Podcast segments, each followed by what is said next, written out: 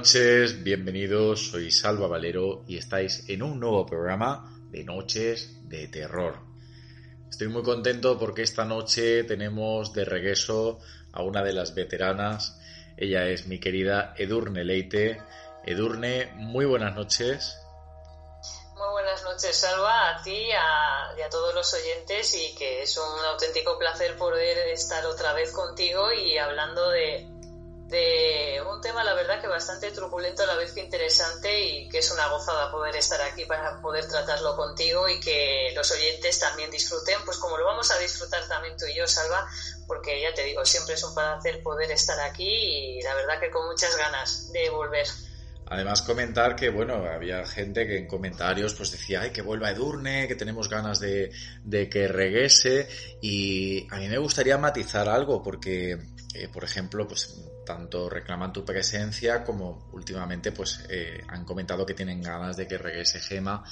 Eh, Gema actualmente se está preparando unas oposiciones, por eso no está participando eh, en los últimos programas de Noche de Terror. En el momento que la chica pues esté un poquito más liberada de carga y de faena, estará aquí en el programa, como ocurre a veces con Edurne, que cuando tienen más volumen o menos volumen, pues aparece y desaparece. Lo digo porque a veces es bueno, ¿no? Matizar y que sepan que, algunas personas que participan en el programa, pues, no pueden estar simplemente por, por otras ocupaciones.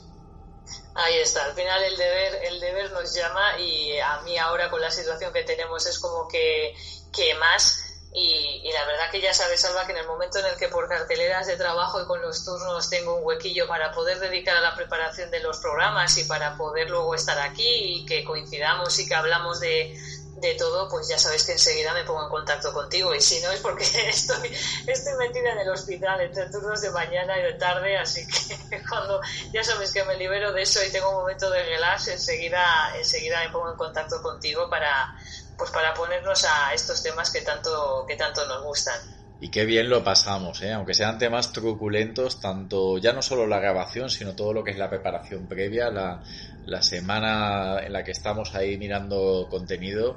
Qué alegría, ¿eh? volver a hacer cosas contigo.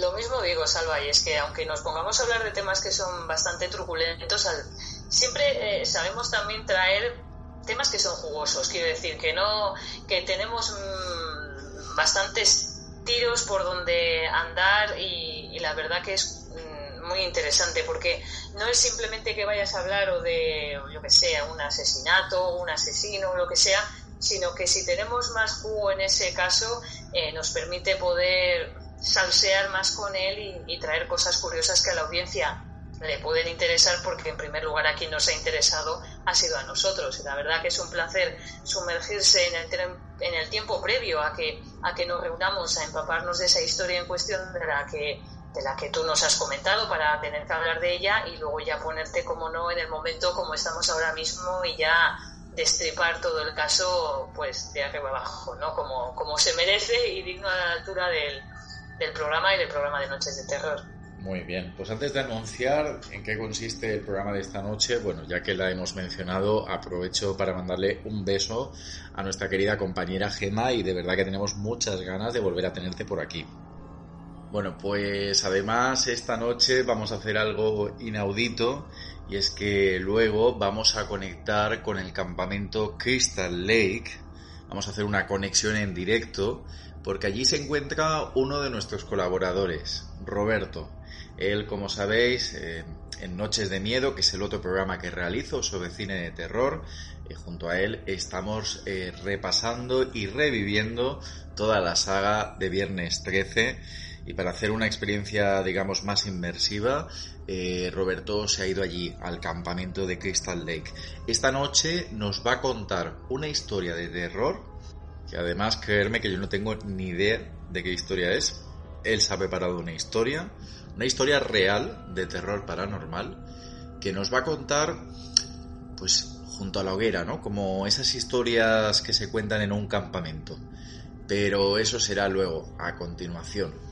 Y bueno, pues esta noche traemos aquí al programa un nuevo retrato que colocar, un nuevo cuadro que colocar en ese pasillo, en esa galería que tenemos de los horrores, donde pues tenemos a, grandes figuras como puede ser Ted Bundy, John Wayne Gacy, Richard Ramírez. Y esta noche pues le toca el turno a David Berkovich. La verdad que también es uno de los míticos, de los importantes.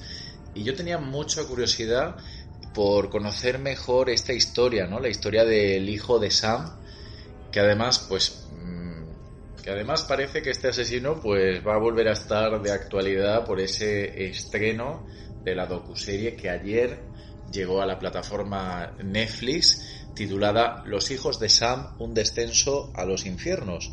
Así que nos ha parecido una buena ocasión para conocer un poco más la figura de este cruento asesino.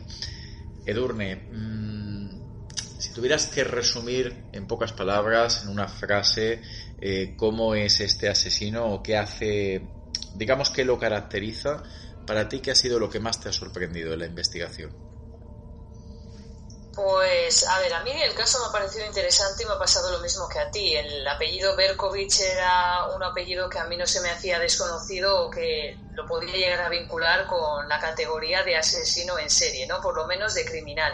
Pero me ha parecido muy interesante empaparme de lo que realmente era la historia de David Berkovich y de los crímenes que, que cometió o atentados también y me han sorprendido varias cosas de él, porque es como que, a ver, tenemos esta noche a un asesino en serie, las cosas como son, pero es que me ha llamado la atención porque en ciertos aspectos era como un poco, a ver, es que no voy a decir la palabra porque igual va a sonar un poco mal, pero es un poco chapucero para ser un asesino en serie, no sé, en ciertos momentos era como muy, muy libre albedrío a la hora de, de realizar esos ataques, me parecía curioso, por otra parte también todo lo que se lo que se tardó para poderle detener y vamos. ¿Te está gustando este episodio? Hazte fan desde el botón apoyar del podcast de Nivos. Elige tu aportación y podrás escuchar este y el resto de sus episodios extra. Además, ayudarás a su productor a seguir creando contenido con la misma pasión y dedicación.